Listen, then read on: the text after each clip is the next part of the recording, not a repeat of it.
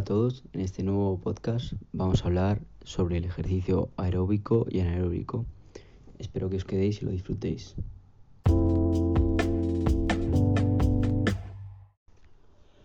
Bueno, para empezar vamos a hacer una pequeña guía eh, en la que voy a explicar los distintos apartados que los que se va a componer este podcast. Eh, para empezar em, voy a explicar los tipos de ejercicios que hay, en qué consiste cada uno en qué se diferencian, en qué se parecen y cuáles son los beneficios de cada uno y a mi opinión personal cuál prefiero y creo que es mejor.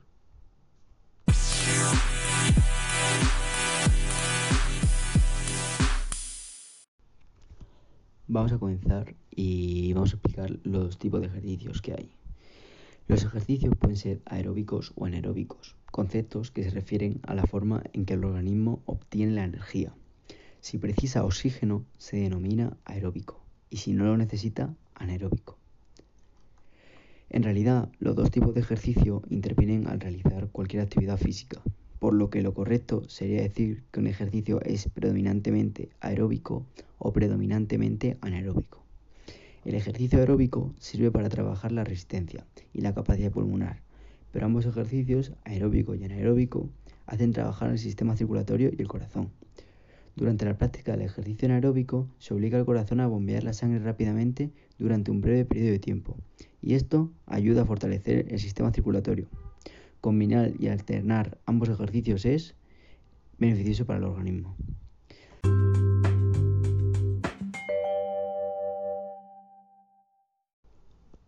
A continuación voy a nombrar unas cuantas actividades que se pueden denominar aeróbicas.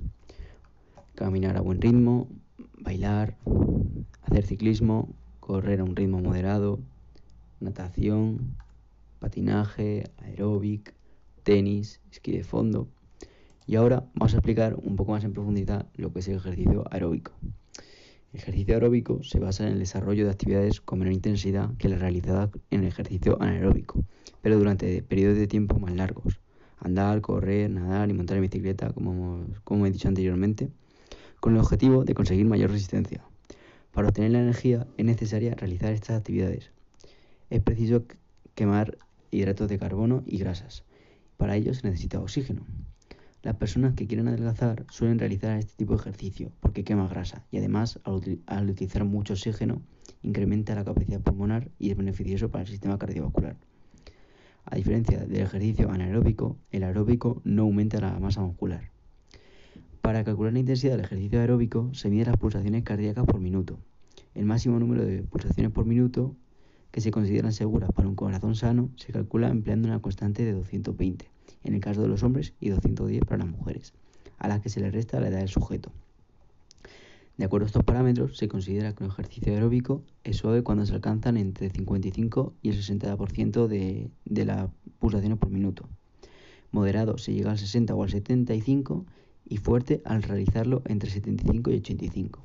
Si se sobrepasa el 85%, eh, se considera que el ejercicio ejecutado tiene un importante componente anaeróbico. El ejercicio que consigue mayores beneficios es el ejercicio aeróbico moderado.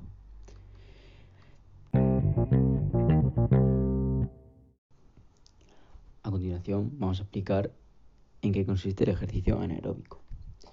El ejercicio anaeróbico consiste en realizar actividades de alta intensidad como el levantamiento de pesas, carreras cortas a gran velocidad, hacer abdominales o cualquier ejercicio que precise mucho esfuerzo, durante poco tiempo.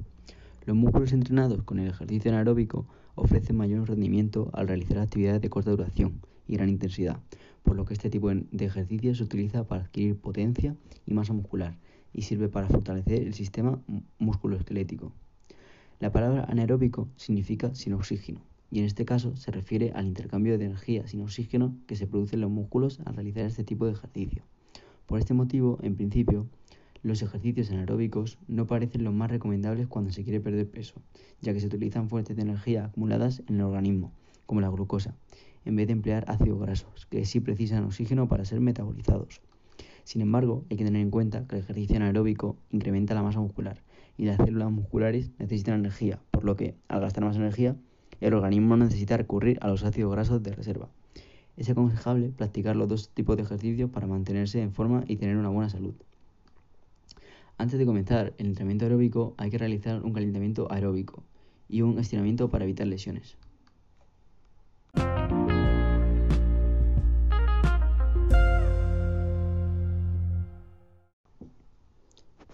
Una vez explicado los dos tipos de ejercicios, voy a, voy a nombrar beneficios de cada uno de ellos. En el caso del, ejercicio aeróbico, mm, algunos de los beneficios son eh, que permite adelgazar, ya que reduce la grasa corporal. Aparte, mejora la función cardiovascular. Influye positivamente en el estado de ánimo, mejorando la autoestima. Incrementa los niveles de absorción de calcio, fortaleciendo los huesos y reduciendo el riesgo de fracturas. También ayuda a disminuir la presión arterial y a reducir los niveles de colesterol.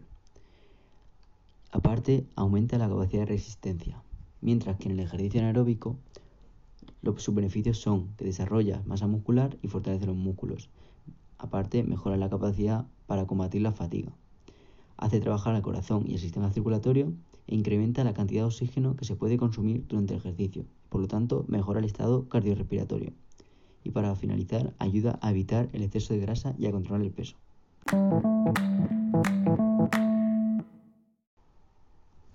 Como he dicho, voy a dar mi opinión acerca de estos dos tipos de entrenamientos.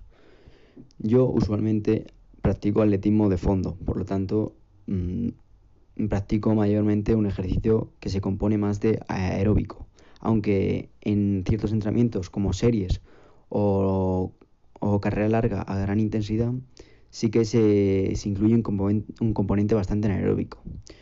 Todo es entrenarlo y tu cuerpo al final tolerará mejor al que más practiques. O sea que, como he dicho antes, el mayor, para sacar el máximo partido de, del beneficio del ejercicio, lo mejor es, para la salud, lo mejor es combinar ambos.